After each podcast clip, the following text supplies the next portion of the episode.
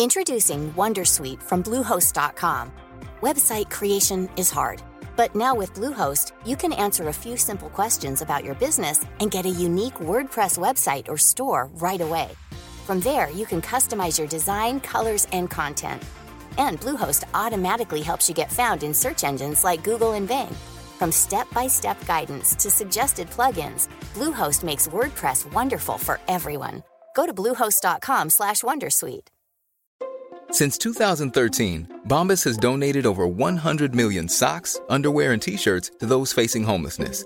If we counted those on air, this ad would last over 1,157 days. But if we counted the time it takes to make a donation possible, it would take just a few clicks. Because every time you make a purchase, Bombas donates an item to someone who needs it. Go to bombas.com slash ACAST and use code ACAST for 20% off your first purchase. That's bombas.com slash ACAST, code ACAST. Et on commence ça tout en puissance avec Caroline Thériault du cabinet L. Bonjour Caroline. Bon matin Manon, bon matin tout le monde. Un bon matin sous la pluie ici à Lévis. Je ne sais pas ailleurs dans le monde, il y a sûrement quelque part où il fait beau soleil, mais ici c'est de la pluie et c'est bien correct comme ça. Pour parler du testament, on dirait que ça nous met un peu dans l'ambiance, hein? parce que quand il pleut, on dirait que c'est plus morbide la température, le temps, aux alentours, c'est plus gris, c'est plus sombre. Fait que je trouve que notre sujet est approprié ce matin. C'est vraiment drôle que tu dises ça parce que moi, je suis à Bromont en ce moment. Je suis venue prendre des petites vacances euh, dans les cantons de l'Est et euh, je suis au bureau d'une de mes euh, amies qui, sa fenêtre donne directement sur un cimetière. Oh et my God. je suis devant un cimetière, on parle de testament, le cadre est parfait. Vraiment. vraiment, vraiment. On a le don de se mettre dans les thématiques sans même Oui. avoir réfléchi à tout ça avant de proposer nos sujets. Hein? Absolument, oui. Alors aujourd'hui, qu'est-ce que tu as de bon à nous dire concernant le testament? C'est un sujet, là, juste le mot, là. hum, on n'a pas envie de parler de ça. C'est tabou, Caroline. Oui, c'est tabou. Euh, les gens euh, veulent pas payer pour faire ça. Ils comprennent pas vraiment la valeur. C'est pour ça qu'aujourd'hui, je veux en parler.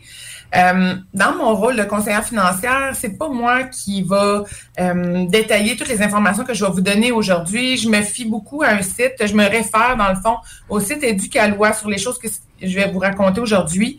Euh, parce que moi, mon rôle en tant que conseillère, c'est vraiment d'aviser mon client, de lui dire, ben voici ce qui va se passer si tu fais pas de testament. Euh, mais après ça, c'est vraiment le notaire qui peut donner toutes les informations. Donc, je vais rester en surface, bien entendu, mais je vais pouvoir nommer des choses qui vont sûrement allumer des lumières aux gens parce qu'il y a différents types de testaments, il y a différentes façons d'être euh, euh, assuré que ce qu'on veut remettre à notre euh, à nos bénéficiaires ben, soit vraiment euh, fait dans la dans la loi. Puis on va regarder tout ça. Puis aussi, de plus en plus, les gens sont conjoints de fait, ils ne se marient plus. Donc, qu'est-ce qui se passe? Si on est conjoint de fait? Ça fait 5 ans, 20 ans, 30 ans qu'on est ensemble, on n'est pas mariés et je meurs. Mon conjoint, est-ce qu'il va hériter de quelque chose ou pas? Fait que c'est vraiment euh, des informations qui sont pertinentes, qui vont être intéressantes pour les gens là, à l'écoute. Oh, que je te laisse aller là-dessus, ma belle. Hey, je commence avec la base. C'est quoi un testament? à quoi ça sert? C'est un bout de papier. C'est un bout de papier, tu as raison. C'est un document hein, qu'on va écrire euh, et dans lequel on va exprimer nos volontés, nos dernières volontés. Fait que qu'est-ce qu'on veut qui se passe après notre décès? À qui qu'on veut léguer nos choses? Qu'est-ce qu'on va nommer dans le testament? Ben, ça va être qui nos héritiers? Puis les héritiers, là, ça peut être hériter de quoi, tu sais? Euh, ça peut être des, des biens matériels, de l'argent, euh, d'une entreprise, ça peut être même euh, de la vaisselle, euh, des vêtements, comprenez-vous, là, ça peut aller loin dans ce qu'on peut nommer parce que chaque personne a des objets ou des, des objets de valeur qu'il veut donner à une personne précise, ben c'est là qu'il faut le marquer. C'est dans ce document-là qu'on va venir le noter. On va marquer aussi dans le testament comment on veut que ce soit distribué entre nos héritiers. Hein? Est-ce qu'on veut que ce soit tous mes vêtements à ma sœur une telle, puis tous les bijoux à une autre, ou on veut que chacune ait moitié-moitié? Ça va jusque-là, comprenez-vous? Ensuite de ça, ça va être qui le liquidateur? Le liquidateur, je vais vous en reparler un petit peu plus tard, il sert à quoi? Il fait quoi, lui? C'est quoi son mandat? Puis aussi, une chose très importante, qui s'occupera de vos enfants? Moi, là, j'ai fait mon testament, puis la notaire, elle me disait, Caroline, si tu décèdes, qui tu veux qui s'occupe des enfants? Bien, bien entendu, le papa. OK, mais si le papa décède avec toi dans l'avion ou dans le transport en commun ou sur la route, qui tu veux? Ah, ben là, leur tante. OK, mais si la tante veut pas ou est morte elle aussi, qui tu veux?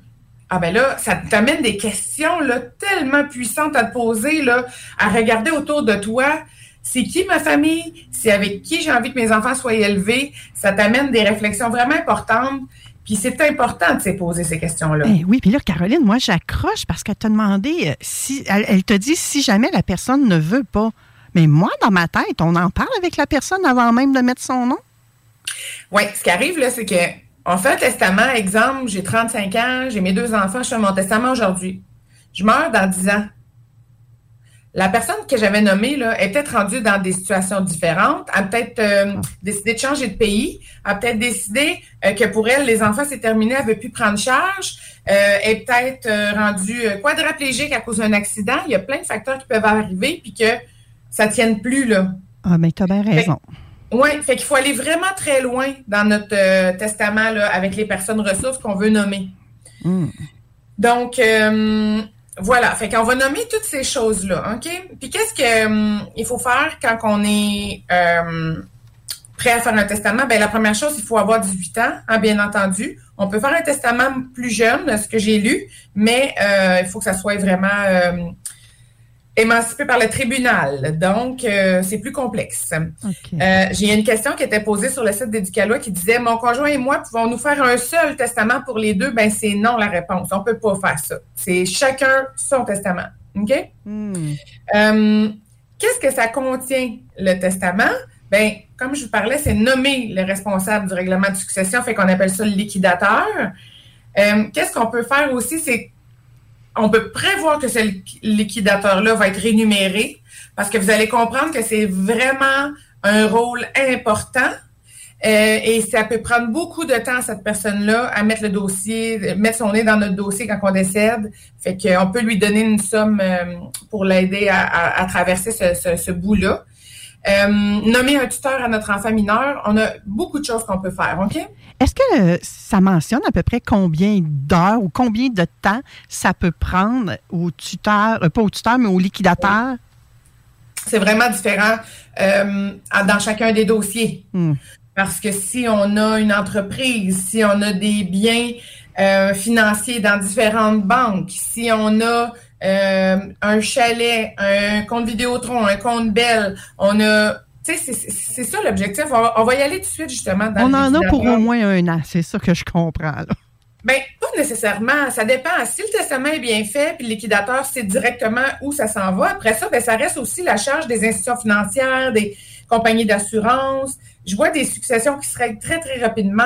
Un, deux mois, tout est fait. Puis j'en vois qu'après deux ans, c'est pas réglé encore. Oui, mais en même temps, on a tous euh, des impôts à faire. Donc, euh, tu sais, ça vient d'être la période d'impôts, il faut finir l'année. Moi, c'est pour ça, dans ma tête, moi, je t'embarque pour un an, mais tu as tout à fait raison, ça dépend. faut être ça dépend, c'est ça. Mais je vous nomme euh, justement le liquidateur, c'est quoi? Euh, c'est un exécuteur testamentaire. On disait ça dans le temps, c'était comme ça que c'était appelé, puis maintenant c'est rendu, on appelle ça un liquidateur. Mais lui, là, son mandat, c'est de fermer les comptes de banque, déclarer les impôts, récupérer les sommes dues, faire l'inventaire des biens, faire l'inventaire des dettes, puis de les payer, puis distribuer les biens aux héritiers, etc. Ça, c'est une, des parties que le liquidateur a à faire. Fait que c'est sûr et certain qu'il y a un gros mandat. Quand on décide de nommer cette personne-là, on s'entend qu'il faut que ce soit... Euh, est-ce que tu m'entends toujours, Manon? Oui, oui, oui. OK, parfait. Il faut que ce soit une personne qui est... Euh, de confiance. De compétences euh, sûres apte à faire ça, qui a 18 ans et plus, bien entendu, euh, il faut vraiment prendre le temps de choisir cette personne, lui en parler avant. Est-ce que tu veux gérer ça? Puis souvent, ce qui va arriver, c'est qu'on va nommer un liquidateur aujourd'hui, mais dans 20 ans, cette personne-là, est-ce qu'on est encore en lien avec cette personne-là? Oui. Ça en passe, là aussi, des affaires. Exactement. Fait que le testament, là, je pense qu'il faut le revoir assez régulièrement. Je ne sais pas ce que la notaire dirait, mais moi, je pense qu'aux 2, 3, 5 ans, ou s'il y a des événements majeurs qui arrivent dans notre vie, la, venue d'un enfant, le décès d'un parent, euh, un mariage, tout ça, ben, je pense qu'il faut toujours revoir euh, ce, document-là. Puis, euh, je sais que c'est plate d'aller sortir ça puis de relire ça. C'est des termes pour nous, pour le, le, commun des mortels, qui n'est pas évident à comprendre. Mais c'est là que le notaire, euh, c'est important de bien choisir, hmm. de euh, sentir qu'on a une connexion avec cette personne-là, ou est-ce qu'elle, lorsqu'elle lit les choses, qu'elle dit les choses, c'est des mots qu'on comprend. Il faut pas avoir peur de poser des questions. Puis ça devient plus simple à ce moment-là, puis ça nous donne plus le goût de retourner vers le testament puis de le revoir souvent. Il y a beaucoup de gens qui font peut-être aussi des. Tu sais, juste de prendre un papier puis un crayon, là, un testament holographe, puis qui vont aller mettre ça dans, dans un coffre-fort, puis en parleront plus ou moins à quelqu'un. Là. Ils en parleront peut-être à leur liquidateur, à leur personne de confiance. Puis c'est tout. Est-ce que ça vaut quand même? Est-ce que tu le sais? Eh bien, écoute, je suis allée chercher les informations avant notre rencontre de ce matin, puis j'ai les informations. Enfin, je vais vous les nommer, OK? OK. Il y a trois types de testaments sont reconnus au Québec. Dans le fond, il y a le testament notarié, le testament holographe et le testament devant témoin. Fait que je vous en parle un petit peu pour décrire lequel serait l'idéal pour vous, qu'est-ce que vous avez besoin dans le fond. Euh, dans le fond, le testament notarié, ce qui est le plus commun, ce qui est le plus intéressant, là, euh, c'est un testament qui va être avec un notaire. Il va avoir beaucoup d'informations qui sont importantes euh, du sens qui va être signé par un témoin, puis souvent c'est le notaire qui va choisir le témoin. Euh, il va être lu, puis vous allez devoir là, euh, dire à la fin, lorsque le notaire finit de lire, oui, ça me convient, tout est beau. Donc, on a pris le temps de revoir le testament et de s'assurer que tout ce qui est marqué dedans, c'est vraiment ce qu'on veut. Et les avantages de ce testament-là, c'est vraiment difficile à contester. Donc, euh, j'ai une famille qui, une belle famille qui est pas en accord avec ce que j'ai décidé de rien laisser à mon ex-conjoint, exemple, puis eux autres, ils décident de venir contester ça parce qu'ils veulent avoir leur part du gâteau, ben, avec le testament notarié, ils vont avoir beaucoup de difficultés à contester, OK? Euh, ensuite de ça, ça permet de bénéficier des conseils du professionnel. Bien entendu, tu sais, euh, si on fait ça tout seul sur un papier, probablement qu'il va manquer beaucoup de clauses et d'informations nécessaires pour euh, que les liquidateurs puissent euh, procéder correctement, puis ils risquent d'avoir de la chicane. Euh, quand que ça c'est notarié par le notaire, ben ça n'a pas besoin d'être vérifié ou validé par le tribunal en cas de décès, après votre décès. Puis la chose à faire, c'est que c'est facile à retracer parce que le notaire, lui, il garde euh, l'original du testament puis il l'envoie à la registre euh, des dispositions testamentaires de la Chambre des notaires du Québec. Fait qu'est-ce que ça fait? Euh, souvent, les gens font ça sur papier, puis après ça, ils ne retrouvent pas, le testament. Là. Personne ne sait où ce c'est. Le monde dit, y avait-tu un testament? Je ne sais même pas. Donc, c'est là où est-ce que le fait d'avoir fait ça avec un notaire, ça a un beau, un beau plus. C'est sûr qu'il y a des frais. Bon, moi, ma notaire, dans le temps, quand je l'ai faite, c'était 350 plus taxes. Oh, c'est quand même pas si tant pire, là. Exact. Aujourd'hui, peut-être c'est rendu 400, 450, 500. Bon. J'ai envie de dire que ça vaut l'investissement avec ce que tu viens de nous raconter, là. Bon, ben c'est ça, parce que écoutez bien ça. Si on va voir le testament devant témoin, OK? Fait qu'on le fait sur une feuille, on l'imprime ou on le fait à l'ordinateur, on l'imprime, on le fait signer. Très important qu'il soit signé s'il est fait à l'ordinateur. Vous ne pouvez pas juste euh, écrire dans votre ordinateur ce que vous désirez, puis ensuite le laisser là. là. Ça passera pas. Ça, sera, ça va être euh, refusé. Donc, vous devez l'imprimer et le signer et avoir même un témoin. Pour qu'il y ait une valeur légale. Pour qu'il y ait une valeur légale. Mais qu'est-ce qui arrive? C'est que si euh, vous faites ça, qu'est-ce qui va arriver? Euh, ça doit être vérifié, ce type de testament-là, après le décès. Qu'est-ce que ça fait? Ça entraîne des frais et des délais supplémentaires. Fait que ça, c'est là où est-ce que tu dis, ben, je veux pas laisser d'enjeux de, financiers à ma succession, mais là, tu leur donnes des, frais là, à mettre pour réussir à vérifier, valider ce testament-là. C'est hmm. plate, là. On veut que ce soit nous autres qui aient payé les frais et pas notre succession. On veut pas que ce soit nos enfants ou notre conjoint qui a à payer. Là, Puis là, j'imagine qu'il peut peut-être avoir, euh, j'allais dire, de la contestation peut-être même de la chicane parce que là, les gens ne seront pas d'accord avec les témoins qu'on a choisis. Puis là, ils vont dire, ah, c'est ça, c'est arrangé. Parce qu'à la date où vous avez fait ça, on est en chicane, puis il s'était passé ci, puis il s'était passé ça. Puis là, bah, ça. finit plus. Là. Puis il y a quelque chose de bon, là. Ça dit. Euh, si on rédige un Nouveau Testament, il faut penser à annuler l'Ancien.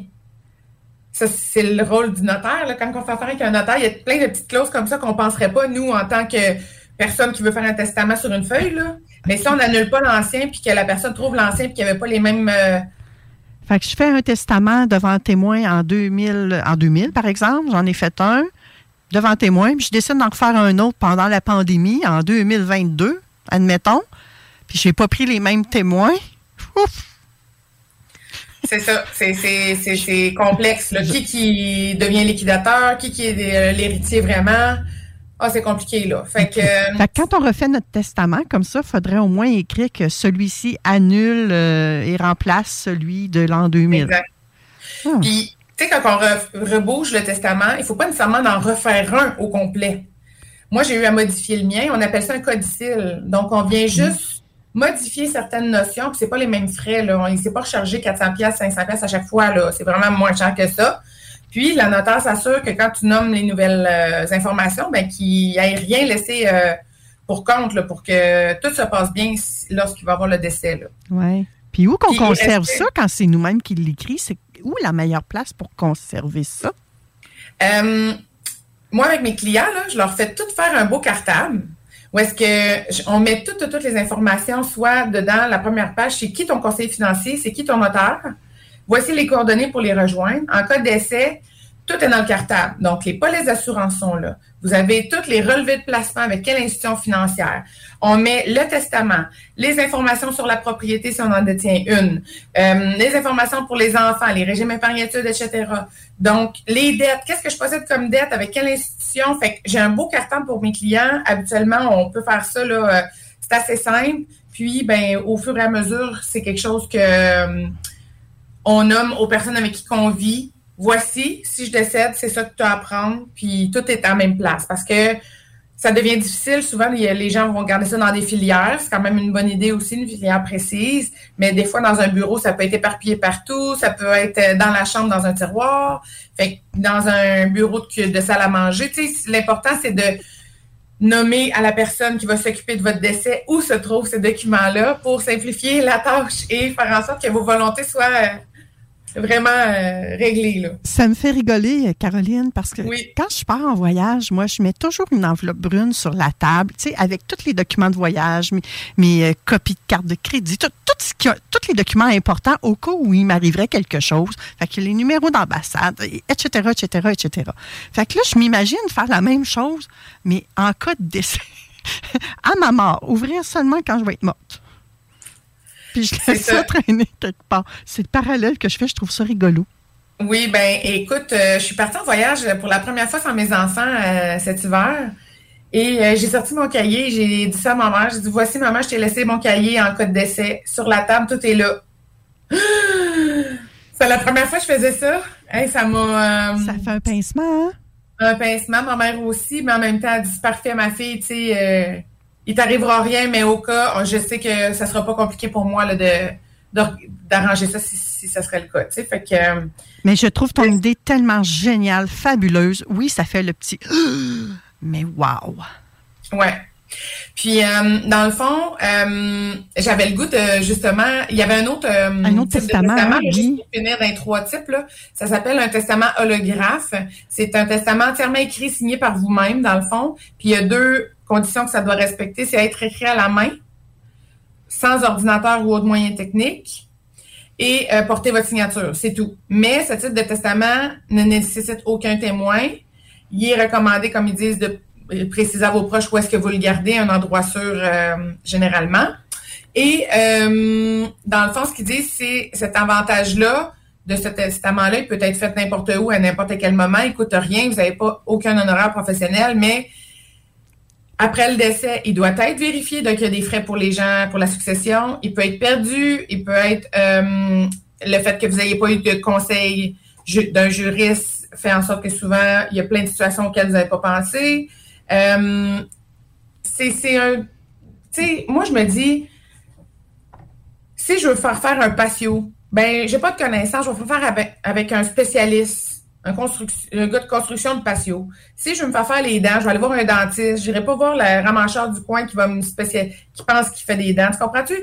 Euh, fait que moi, là, un, testament, c'est énorme qu'est-ce qu'il y a d'inscrit là-dedans. Ça va être quoi la suite de votre vie? Comment vos proches vont avoir à gérer ça? Parce que quand il y a un décès, on n'a-tu pas envie de gérer des frustrations de tout le monde, puis de la colère, puis de chercher des papiers, puis de... de... Hmm.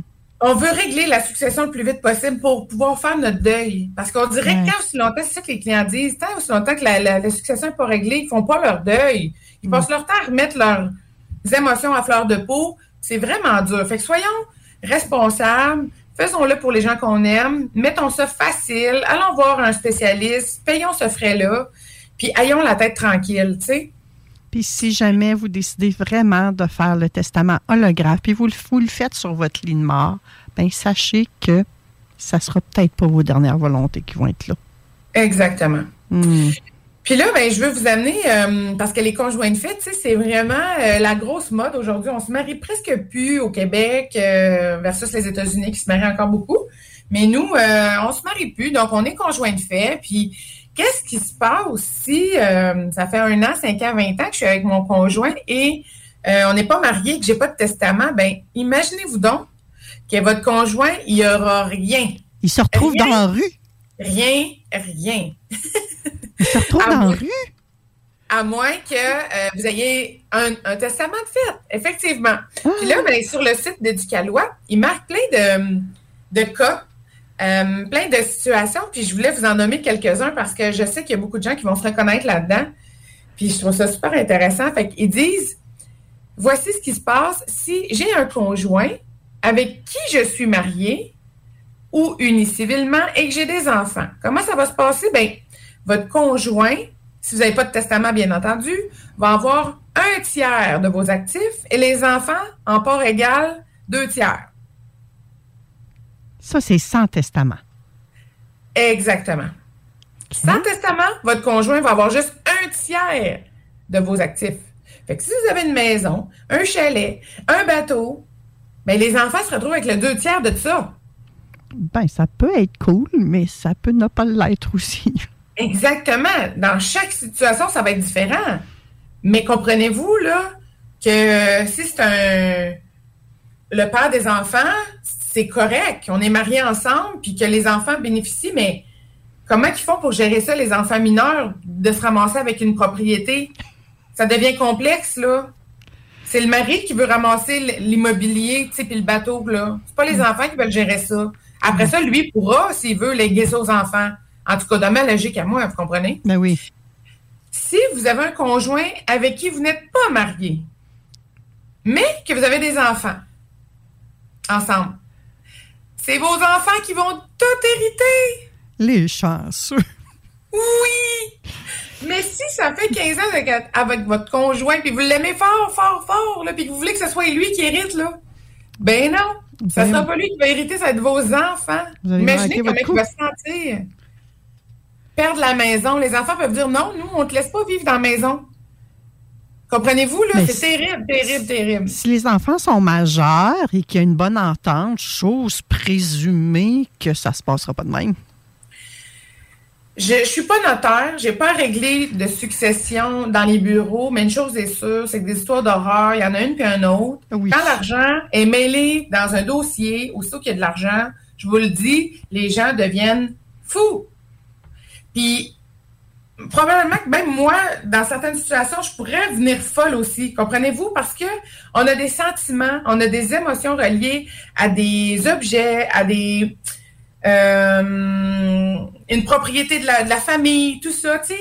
Euh, un veut la garder, mais l'autre frère, ben lui, voudrait la revendre. Ça devient complexe, tout ça, tu sais. Et je veux dire, fait que c'est normal à un moment donné, l'argent, les émotions de vivre des, des enjeux. Fait que si c'est pas clair dans un testament, là, ça peut dissocier des familles complètement. Hein? On en voit beaucoup de ça, on entend beaucoup de ça. C'est vrai. Un autre point, si j'ai un conjoint avec qui je suis mariée, j'ai des enfants, j'ai des parents. Euh, non, j'ai, excusez, j'ai des parents, mais j'ai pas d'enfants. Je suis mariée, j'ai pas d'enfants. Mais j'ai des parents encore. Ben, notre conjoint aurait deux tiers de notre patrimoine, puis les parents, un tiers. OK, mais là, si vous êtes marié, il y a un, un- un- un contrat de mariage. Il y a un contrat de mariage, mais le contrat de mariage, ça se peut qu'il n'ait pas été nommé ça lors du contrat de mariage. Il est marqué dans le éducalois, justement, que c'est important de faire quand même un testament malgré le contrat de mariage. OK. OK? Euh, si vous êtes un conjoint avec qui vous êtes marié, mais vous n'avez plus de parents et plus d'enfants, qui qui va hériter? La Votre société. conjoint, Ah, deux tiers, OK. mais vos frères et sœurs en proportion égale. Ah bon? Je suis mariée, j'ai pas d'enfants, j'ai pas de parents, mais je veux que tout aille à mon conjoint. là. Mes frères et sœurs, ça se peut que ça fasse 10 ans que je leur parle plus. J'ai pas envie qu'ils aient accès à mes biens, là. Ben, crime. Si je meurs et j'ai pas de testament, c'est ça qui va arriver. Votre mari va être obligé de se battre avec eux autres, avec votre famille? Ça n'a pas de bon sens. Puis ça, des exemples comme ça, là, je vous- pourrais vous en nommer toute la journée. Il y a plein, plein de... de je vois l'heure passer, j'en jaserai toute la journée. Je vous invite à aller voir Éducalois. C'est vraiment un site super intéressant. Ça parle autant de famille, couple, séparation, divorce, décès, testament, euh, du travail. Même, vous avez des informations sur les salaires, rémunération, bien-être au travail. Il y a vraiment plein de choses intéressantes euh, sur ce site-là qui peuvent euh, vous éduquer facilement. C'est bien écrit, c'est simple à comprendre. Puis, voilà. Et puis là, hey, on, a pas, on aurait pu parler de bien d'autres affaires parce que là, il y a toutes les histoires d'assurance-vie qui rentrent là-dedans aussi, hein?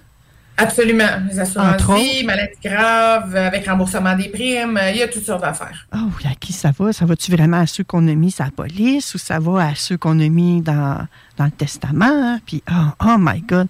Caroline, que c'était intéressant. Sérieusement, on est mal informé, je crois, sur ces sujets-là parce qu'on a peur et il y a une croyance populaire.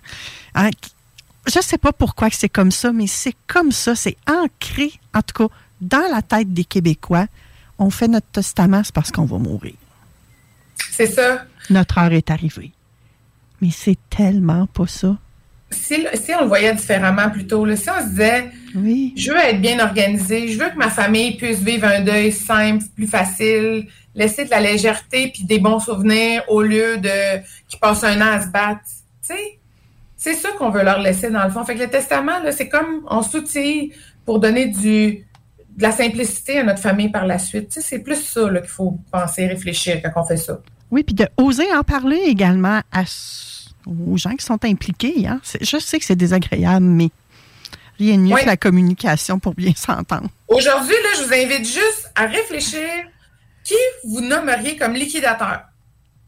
Commencez par trouver cette personne-là dans votre tête, puis après ça, commencez vos démarches pour aller trouver un bon notaire.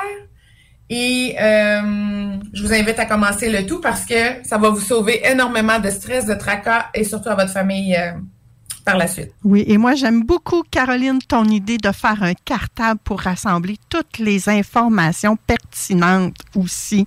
Merci Oui. infiniment pour cette belle chronique-là, Caroline Thériault.